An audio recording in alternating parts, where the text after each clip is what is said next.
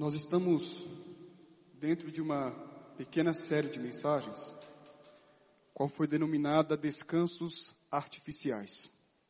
Na semana passada eu trouxe a primeira parte da reflexão e eu tenho me debruçado nesses últimos 30 dias a pensar um pouco a respeito do descanso. E surgiu muito mais por uma questão de necessidade pessoal e percebo também que muitas pessoas passam pela mesma dificuldade. Quem vos fala é um cansador. E um cansado. Para outros que se cansam e estão cansados. E eu digo, como cansado a outros cansados, onde encontrar o descanso. Com base na palavra do Senhor. Na reflexão da semana passada, eu terminei com a seguinte frase, a reflexão. Diz o seguinte: fujamos de artificialismos. Fujamos de artificialismos. E hoje eu continuo de onde eu parei. O que é artificial?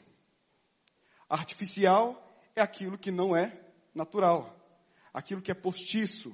Artificial é algo destituído de vida.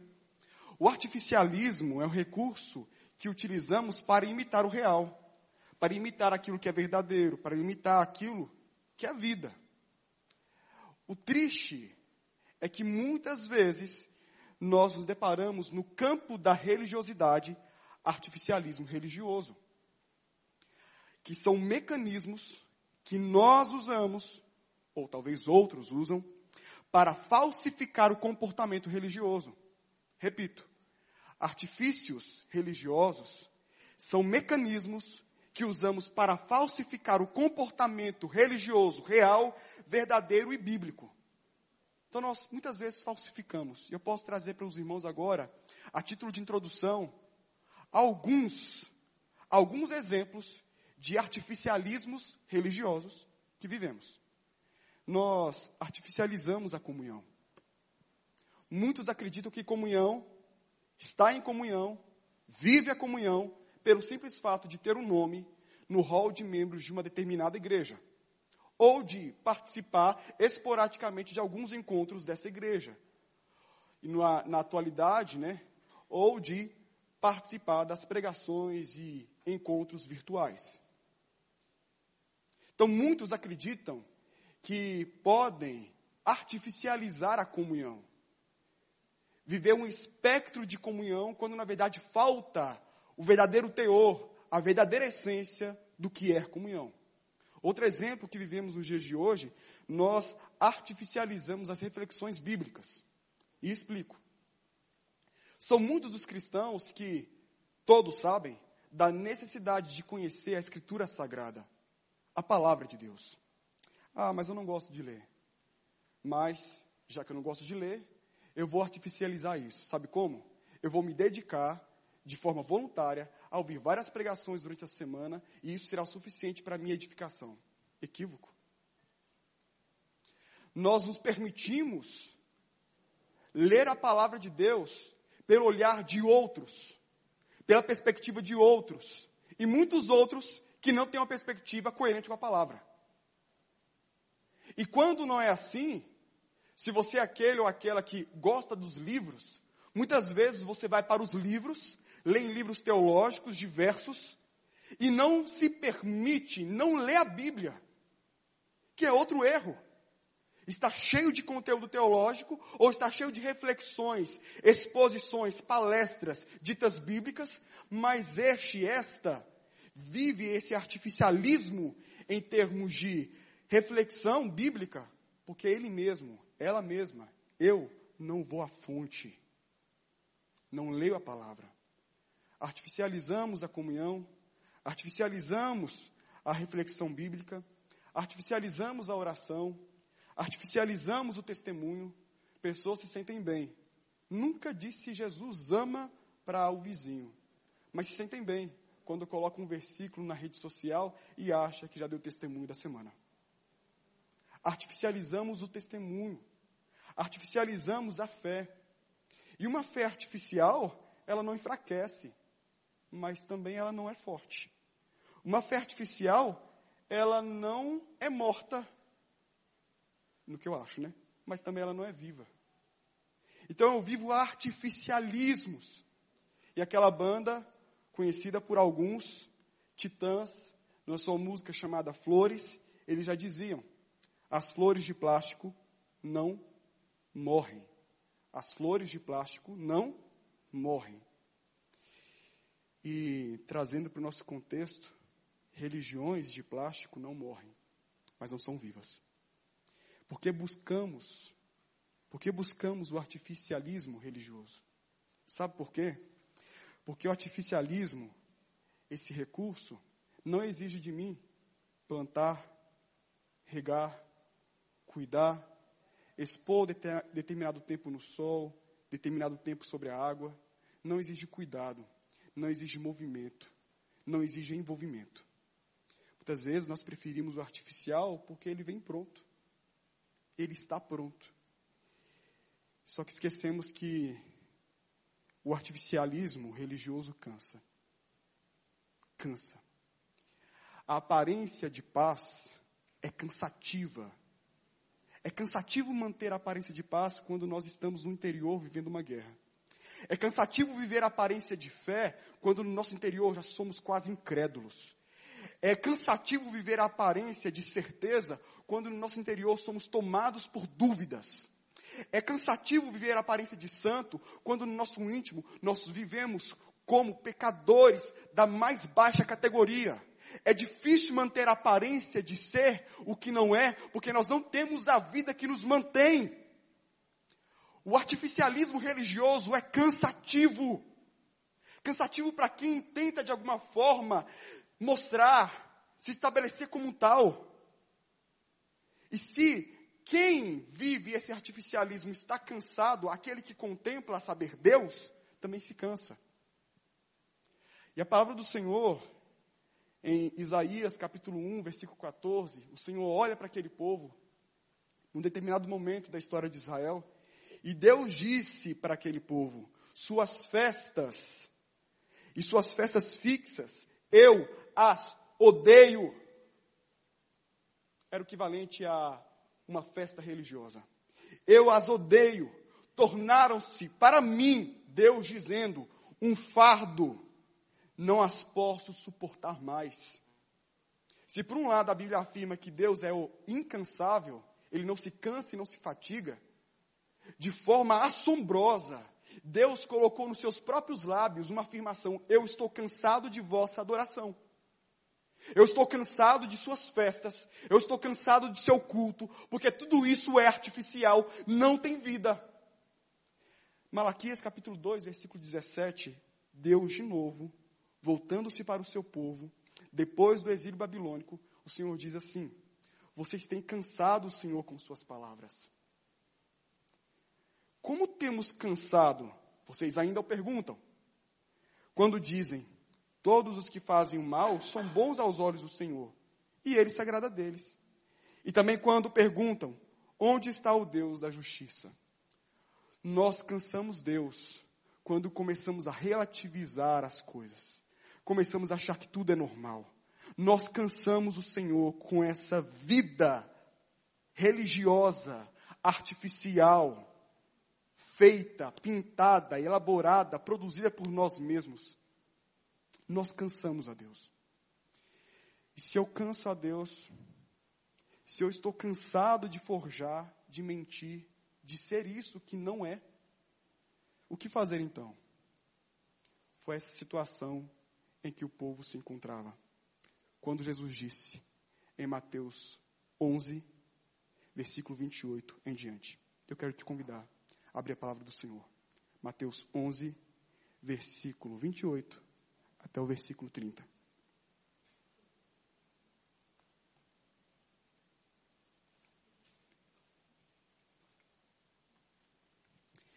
E a palavra do Senhor diz assim, Mateus 11, versículo 28 ao versículo 30. Jesus dizendo ao seu povo: Venham a mim, todos vocês que estão cansados e sobrecarregados, e eu os aliviarei.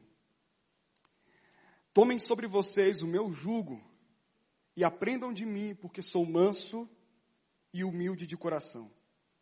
E vocês acharão descanso para a sua alma. Porque o meu jugo é suave e o meu fardo é leve. Feche seus olhos. Vamos orar mais uma vez. Senhor, pedimos a compreensão para entender o que a tua palavra nos ensina. Pedimos que o Senhor abra nossos corações, nossos olhos, nossos ouvidos, para compreender a tua palavra. Essa é minha oração em Cristo Jesus. Amém e amém. Jesus Cristo, no início desse capítulo, se depara com uma realidade de incredulidade. Ele olha para um povo que viu nele a revelação sendo cumprida. Jesus Cristo é a promessa de Deus. E aquele povo viu milagres através de Jesus, viu e ouviu os ensinos de Jesus. Porém, a sua postura em relação, de, em relação a Jesus é uma postura de incredulidade. Eles não criam, não acreditavam, não entendiam que Jesus era o Senhor, o Filho de Deus, o nosso Salvador. E é por esse motivo que nos versículos 20, 21, 23 e 24 do capítulo 11, eu peço, eu peço eu chamo a sua atenção para ler na, no texto bíblico. Olha o que Jesus disse para esse povo. Ai de você, Corazim. Ai de você, Betsaida. Ai de você, porque se houvesse realizado em Tiro, Sidom, se houvesse realizado em Sodoma, Gomorra, se houvesse realizado, se tivesse realizado na Babilônia, nessas cidades impenitentes, aquilo que foi realizado aqui, certamente haveria menos rigor para todas elas. Porque aquele povo, diante do Mestre, o Verbo encarnado, estava com o coração endurecido. Daí, no versículo 25, Jesus, depois de entender, revelar a incredulidade daquele povo, no versículo 25, Jesus para de olhar para aqueles homens, olha para o céu e agradece a Deus. Eu te louvo, Senhor. Eu te dou graças, ó Deus, porque o Senhor revelou o Evangelho, a graça do Senhor a estes pequeninos. Não aqueles sábios instruídos, mas aos pequeninos. E depois de orar, fazer essa oração, Jesus se volta a estes pequenos e faz a seguinte declaração, o seguinte convite: Vinde a mim. O pequenos aí é um termo que é usado na Bíblia para representar aqueles que estão em plena dependência, aqueles que precisam de direção. Em contrapartida, os outros, os sábios e instruídos, eram os mestres da lei, os fariseus, os que, por causa da leitura que eles faziam, por causa da tradição que eles recebiam, eles achavam que o caminho que eles estavam trilhando e o caminho que eles ensinavam era o caminho que levava ao Pai.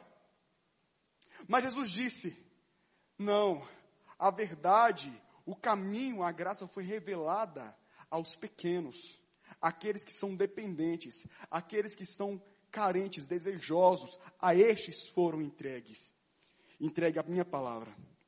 E diante dessas palavras de Jesus, dessa realidade aqui, nós nos deparamos com duas grandes lições. E a primeira lição, nós aprendemos que em Jesus cessam os cansaços. Em Jesus, o cansaço cessa. Vinde a mim, todos os que estáis cansados e sobrecarregados, e eu vos aliviarei. O sistema religioso judaico era demasiadamente pesado. Aí você pensar, ah, mas eram só os dez mandamentos? Não.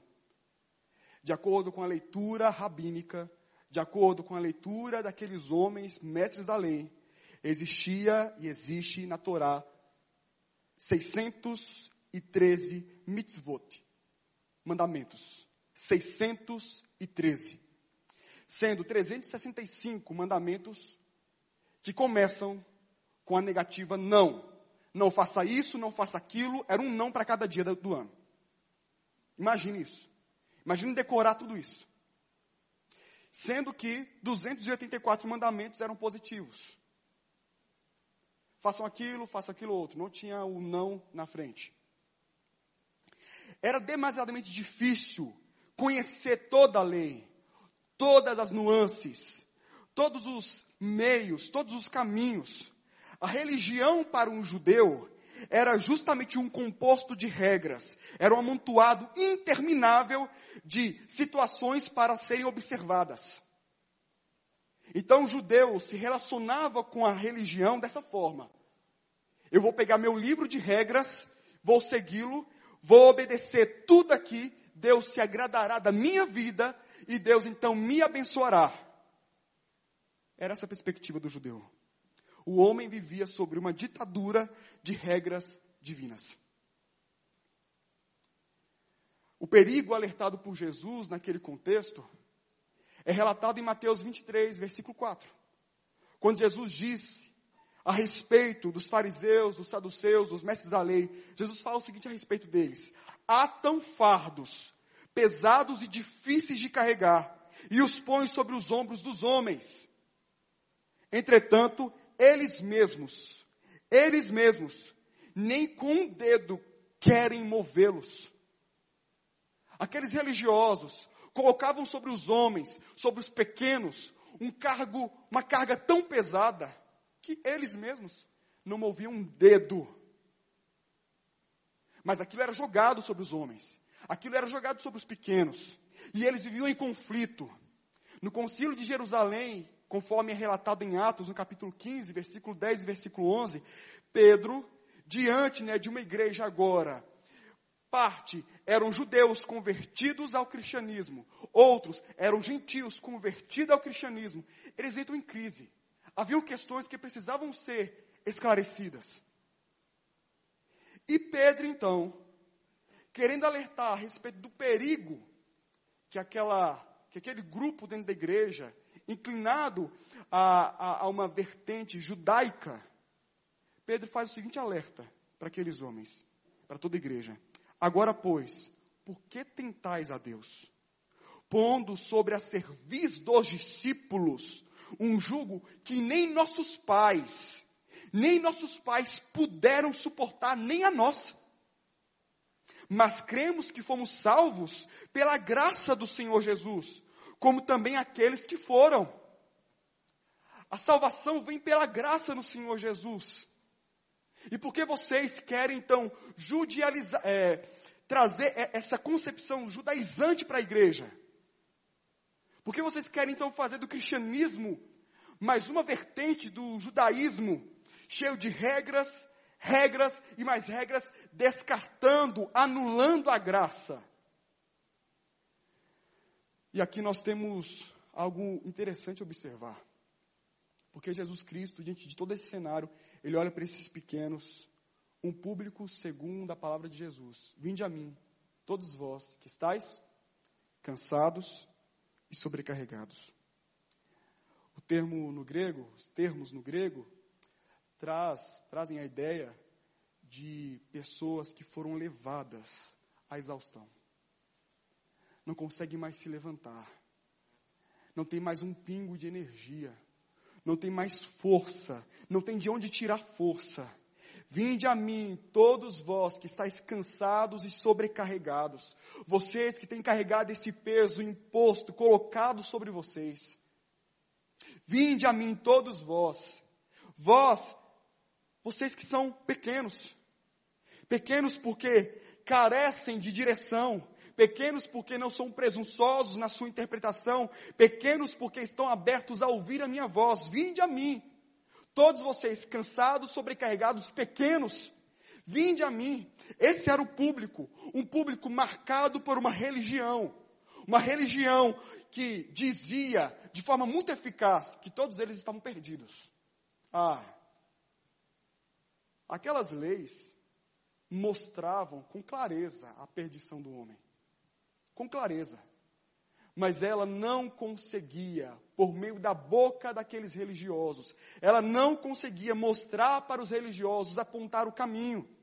Naquela época, os mestres da lei diziam aos seus seguidores: Olha, e apontava, cumpra a lei, acate a lei, obedeça a lei. eles apontavam para ela.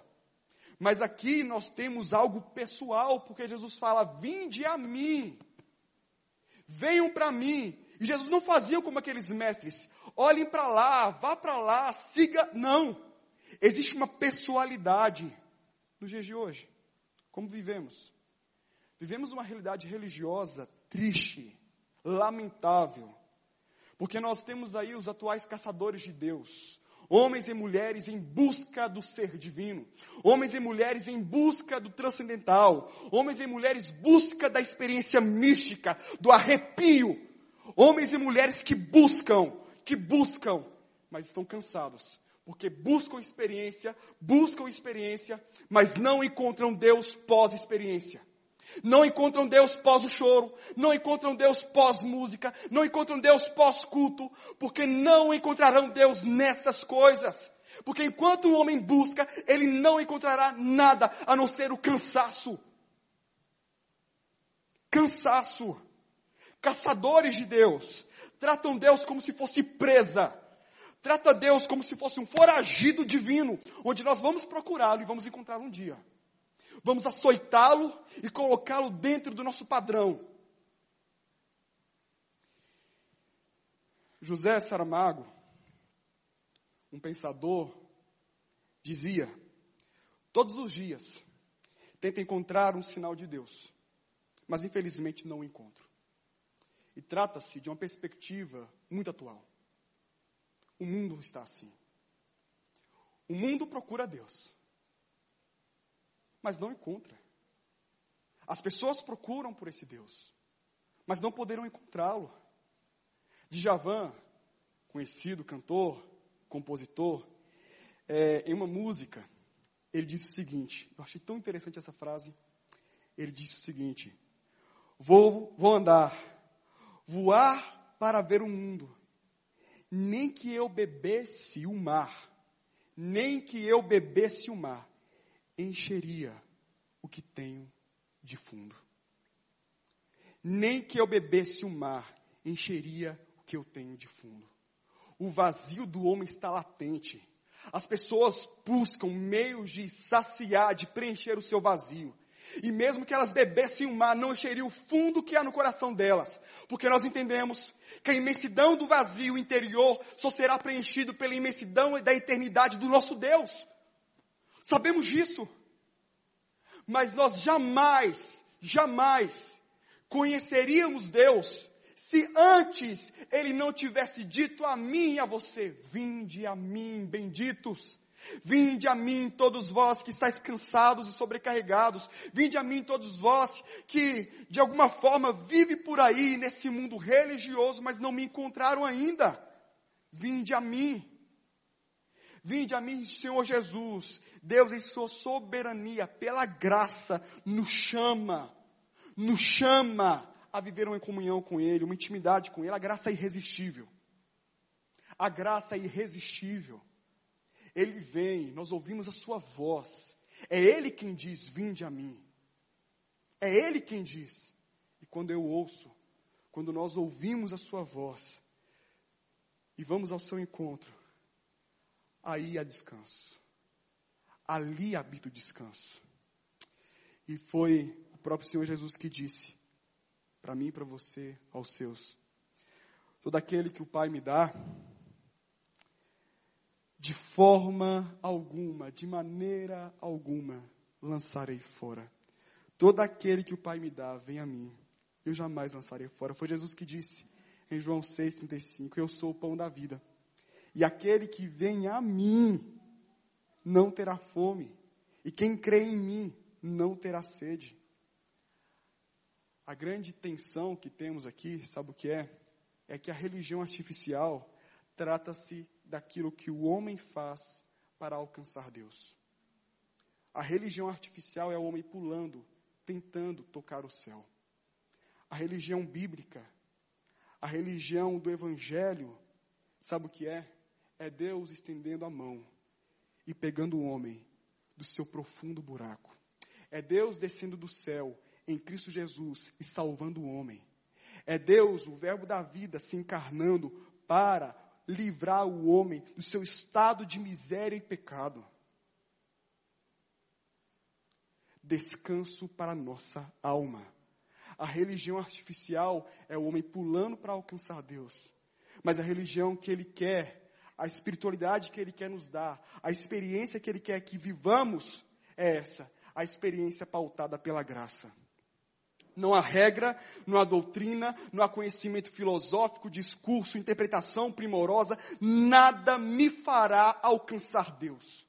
Não há choro, não há experiência, não há arrepio, nada me fará desfrutar de Deus. Se não fosse Ele, por sua imensa graça, dizendo, rompendo com minha surdez, vinde a mim, vinde a mim, e minha oração nessa noite é para que você ouça a voz dele, dizendo: Vinde a mim. Você que está exausto hoje, você que está caído, você que está tentando de algumas formas me encontrar e não me encontra. Sabe por quê? Porque os caminhos que te foram oferecidos são errados, não levam para mim. Porque o único caminho que conduz ao Pai é Jesus. Porque Ele mesmo disse: Eu sou o caminho, a verdade e a vida. E ninguém, e ninguém, nem mesmo religioso, nem mesmo judeu, nem mesmo gentil, ninguém vai ao Pai senão por meio de Jesus. E é nesse encontro, quando eu ouço pela graça a voz dele, que eu encontro o verdadeiro, profundo e necessário descanso para minha alma. Eu estou cansado. Nós estamos cansados. Porque é certo que eu ouvi o Evangelho, ouvi a palavra, me converti, mas quantas vezes, na imensidão, nos gritos diários, nas vozes diárias que ouvimos por aí, começamos a perder o rumo, começamos a perder a direção, começamos a dar ouvidos a outras vozes, e queremos preencher os vazios, as necessidades, o poço fundo que há em nosso coração, com outro que não é o Senhor Jesus. A primeira lição que eu aprendo é que em Jesus, somente nele, há descanso. Há descanso. Mas o versículo 29 e o versículo 30 me ensinam outra lição. E a lição é esta: que em Jesus inicia um novo trabalho. Se em Jesus eu encontro um descanso, em Jesus eu tenho um novo trabalho. Eu quero explicar isso. Diz assim um texto: Tomai sobre vós o meu jugo, e aprendei de mim, porque sou manso e humilde de coração, e achareis descanso para a vossa alma, porque o meu jugo é suave e o meu fardo é leve. O que, que era jugo? Jugo era um objeto feito de madeira, colocado sobre o pescoço, sobre os ombros de dois animais e juntos, aqueles dois animais juntos, seguravam um determinado peso, segurava uma determinada carga. E o jugo, ele é usado na Bíblia de diversas de, com diversas formas, em diversas nuances. O jugo representa muitas vezes o conjunto de regra, naquele contexto, né? Ele representava o conjunto de regras, mandamentos, costumes religiosos que deveriam ser observados era o que os rabinos chamavam de jugo da lei. Todo aquele compêndio religioso era chamado de jugo, algo que era jogado sobre as pessoas. O jugo também simbolizava aceitação por parte do discípulo. Aceitação por parte do discípulo de todo o ensino recebido, de todo o escopo doutrinário, tudo aquilo que poderia ser passado, todo o sistema de conhecimento era entendido como um jugo, que simbolizava então aqui a aceitação do aluno. Por exemplo, no mundo antigo, havia um conselho conhecido muito entre os mestres e discípulos, discípulos e mestres, que é o seguinte conselho: coloque o seu pescoço sob o jugo e deixe sua alma receber a instrução. Um rabino olhava para o seu discípulo e dizia: coloque o seu pescoço sob o jugo e deixe sua alma receber a instrução. Ou seja, permita-se aprender comigo. Aprender todo esse meu escopo doutrinário, teológico, educativo, você vai aprender muito comigo. Então, coloque-se sobre a minha responsabilidade, sobre o meu ensino. Era essa palavra que era dada, então, para aqueles alunos, por meio de seus professores, mestres. Mas Jesus diz algo interessante: Tomai sobre vós o meu jugo. Perceba que ele não está dizendo que ele vai tirar o jugo e nos deixar sem nada. Não foi isso que ele prometeu. Não é isso a proposta de Jesus. Ele não está dizendo que vai tirar de nós o peso e deixar-nos livres. Mas ele fala: Tomai sobre vós o meu jugo, porque ele é leve. Tomai sobre vós o meu conhecimento. Tomai sobre vós o escopo do, da minha doutrina. Tomai sobre vós tudo aquilo que eu tenho ensinado, porque o meu conteúdo é conteúdo verdadeiro. O meu ensino é um ensino que vem dos céus. A minha palavra, a minha interpretação, o meu conjunto de verdades é a, é a verdadeira palavra que você deve acatar, deve tomar sobre si. Este é o jugo que você deve tomar sobre si. E quando Jesus está dizendo sobre tomar sobre vós, que devemos tomar o jugo, e depois ele fala, aprendei de mim, Jesus está se colocando como mestre. Ele está se colocando como mestre. Jesus ensinava com autoridade. Já era dito entre os daquela época. Jesus ensinava com autoridade. Jesus falava da parte de Deus. Jesus era o próprio mestre ensinando a própria palavra e ele era a palavra. Então Jesus está dizendo: eu, eu sou mestre. Eu sou mestre. E se eu sou mestre, o convite que ele fala, que ele nos dá, de tomar o jugo e aprender dele, é um convite para ser discípulo. Sejam, pois, discípulos de Jesus.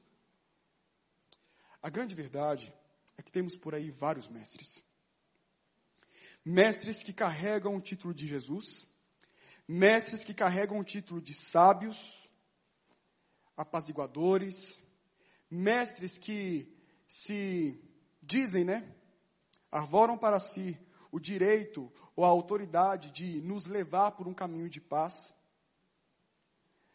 Jesus é o único mestre, o mestre dos mestres, o qual colocará sobre nós um jugo que conseguiremos arcar. Jesus não exigirá de nós aquilo que não podemos levar. Jesus nunca falará para mim e para você, faça algo para merecer a salvação, porque nós não podemos dar isso para Ele. Jesus nunca dirá para mim e para você, faça algo para merecer minha graça, minha bênção, porque Ele sabe que nós não temos condições disso. É por isso que ele disse: larguem esse jugo que os homens colocaram sobre vocês, que essa religião morta, falida, colocou sobre vocês, e tomem o meu jugo, porque eu não exigirei de vocês, como mestre e senhor, nada daquilo que vocês não podem suportar. E o fim de tudo isso, e achareis descanso. E achareis descanso. Porque o meu jugo é suave, o meu fardo é leve. Não implica que ser discípulo de Jesus eu não tenho obrigações não implica esse convite de Jesus que ao segui-lo como um discípulo, eu não tenho regras, eu não tenho uma lei, eu não tenho uma diretriz moral a ser seguida. Não significa que o cristão pode viver de forma leviana e usar da graça como meio para viver uma vida de pecado. Temos regras, temos uma palavra, temos mandamento, temos uma voz que nos impede que nos impele a viver em santidade. Contudo, meus queridos, não é aquela religião onde o homem faz para merecer. É religião onde o homem faz porque ele já foi alcançado e ele vive conforme o seu mestre Senhor.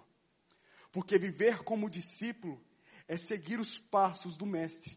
O ser discípulo aqui está muito longe da realidade que temos hoje, da relação professor e aluno.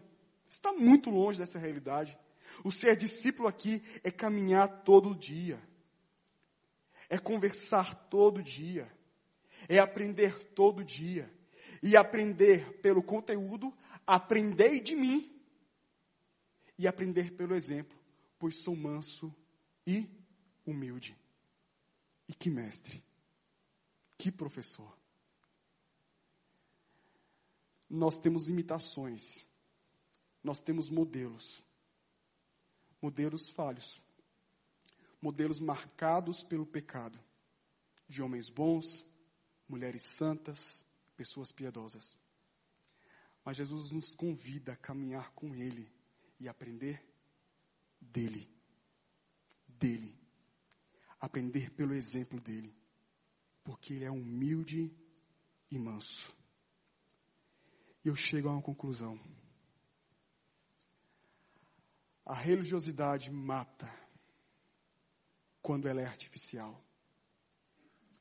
A religiosidade mata quando ela é artificial. Porque não dá para manter uma vida artificial sempre. O artificial é bonito porque ele serve para ostentar. O artificial é bonito porque ele serve para mostrar. O artificial é bonito porque eu evidencio às pessoas algo que não sou. Quando eu não preciso ter o trabalho de ser. Mas não dá para viver uma vida. Não dá para viver uma espiritualidade não dá para caminhar por muito tempo sendo abastecido por aquilo que não tem vida, aquilo que é destituído de realidade verdadeira. Não dá para viver por muito tempo assim. Resultado da obra? Muitos que estão na igreja estão cansados, muitos que estão no mundo estão cansados, e ambos Ambos padecem do mesmo equívoco. Estão procurando Deus, mas não acharão Deus. estão cansados, sobrecarregados, cheios de conhecimento religioso, nuances religiosas, ênfases religiosas, filosóficas, mas não estão ouvindo a voz de Jesus, que está gritando por meio do Espírito: Vinde a mim! Vinde a mim! Essa palavra é a palavra para cansados e sobrecarregados. Que Deus tenha misericórdia dessa igreja. Que Deus tenha misericórdia de todos nós. Chegará um tempo em nossas vidas, nós perceberemos quão fútil, performáticos, teatrais, vazios nós fomos em nossa relação com Deus. O que você vive hoje pode ter aparência de vida, mas é sepulcro caiado. Que Deus tenha misericórdia de sua vida. Você não encontrará descanso na morte. Você não encontrará descanso enquanto você vive na perturbação. Descanso verdadeiro só há em Jesus. Em Jesus há um novo trabalho para nós. E o trabalho é confiar e descansar nele. Feche seus olhos e vamos orar.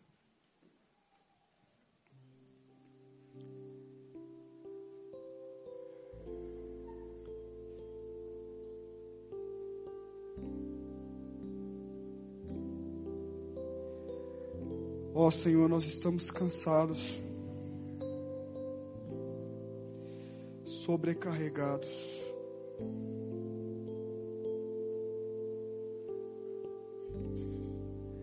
Religião artificial, vida de fé artificial.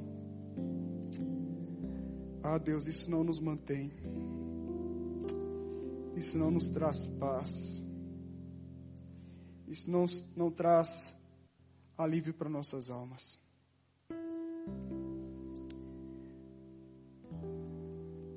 Tem misericórdia de nós, Deus. Tem misericórdia do teu povo, Jesus.